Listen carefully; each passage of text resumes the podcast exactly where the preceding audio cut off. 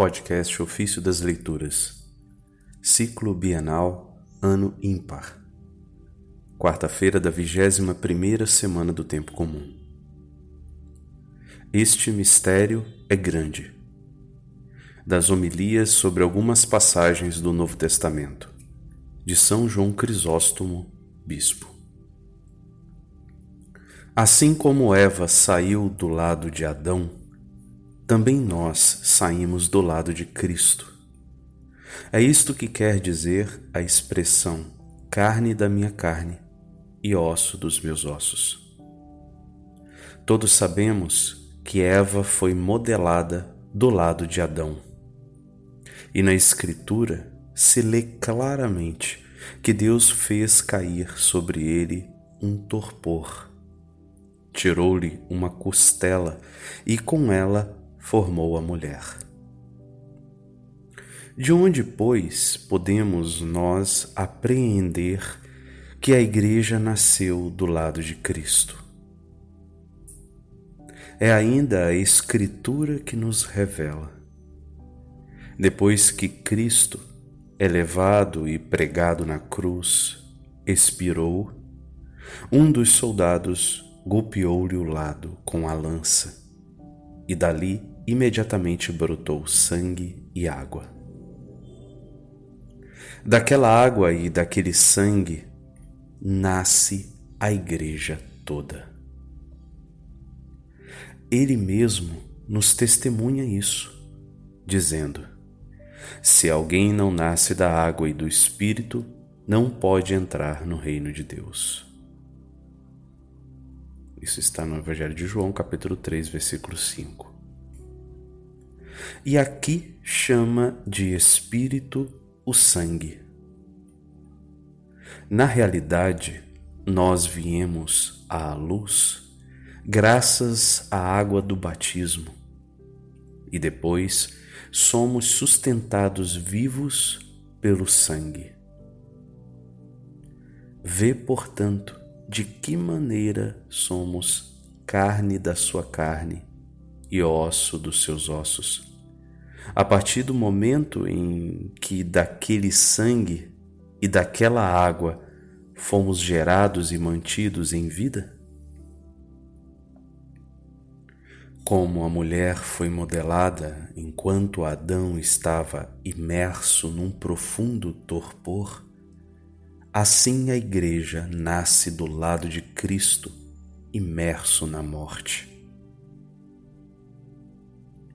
Todavia, a mulher não deve ser amada somente pelo fato de ser membro do nosso corpo e que de nós deriva a sua origem, mas sim e ainda mais porque Deus nos deu um mandamento explícito, dizendo: Por isso o homem deixará seu pai e sua mãe e se unirá à sua mulher, e os dois serão uma só carne.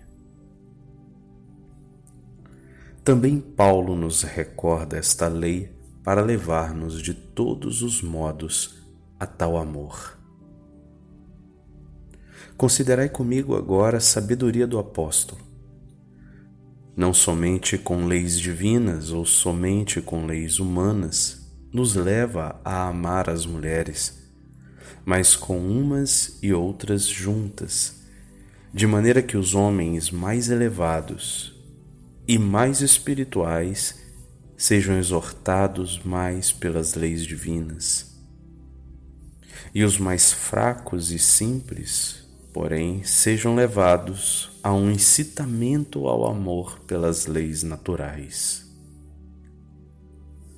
Por isso, primeiramente, exponha esta doutrina a partir do exemplo de Cristo, dizendo: Amai as vossas mulheres como Cristo amou a Igreja. Depois, no segundo momento, acrescenta as motivações humanas. Os maridos têm o dever de amar as suas mulheres como a seus próprios corpos. Depois, faz referência ainda a Cristo, porque somos membros do seu corpo carne da sua carne e osso dos seus ossos. Volta, portanto, ainda às argumentações humanas. Por isso o homem deixará seu pai e sua mãe e se unirá à sua mulher. E depois de ter confirmado esta lei, ele exclama: Este mistério é grande. Isso está em Efésios capítulo 5, versos 25, 28, 30, 31 e 32, citados aqui no texto. Dize-me tu, por que é grande esse mistério? Porque se refere a Cristo e à Igreja.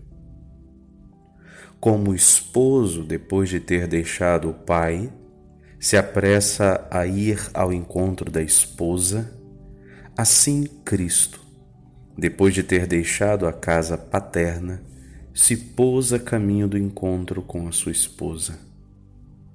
Não nos chamou a subir às alturas sublimes dos céus, mas Ele próprio desceu até nós.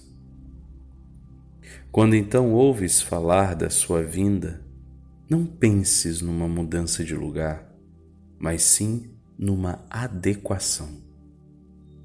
Ou seja, mesmo estando conosco, permanecia com o Pai. Por isso o apóstolo diz: Este mistério é grande. É grande também no que se refere aos homens.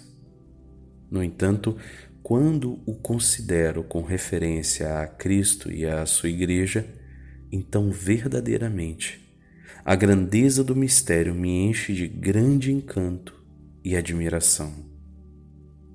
Por isso, depois de ter dito este mistério é grande, acrescenta em seguida: refiro-me a Cristo e à Igreja.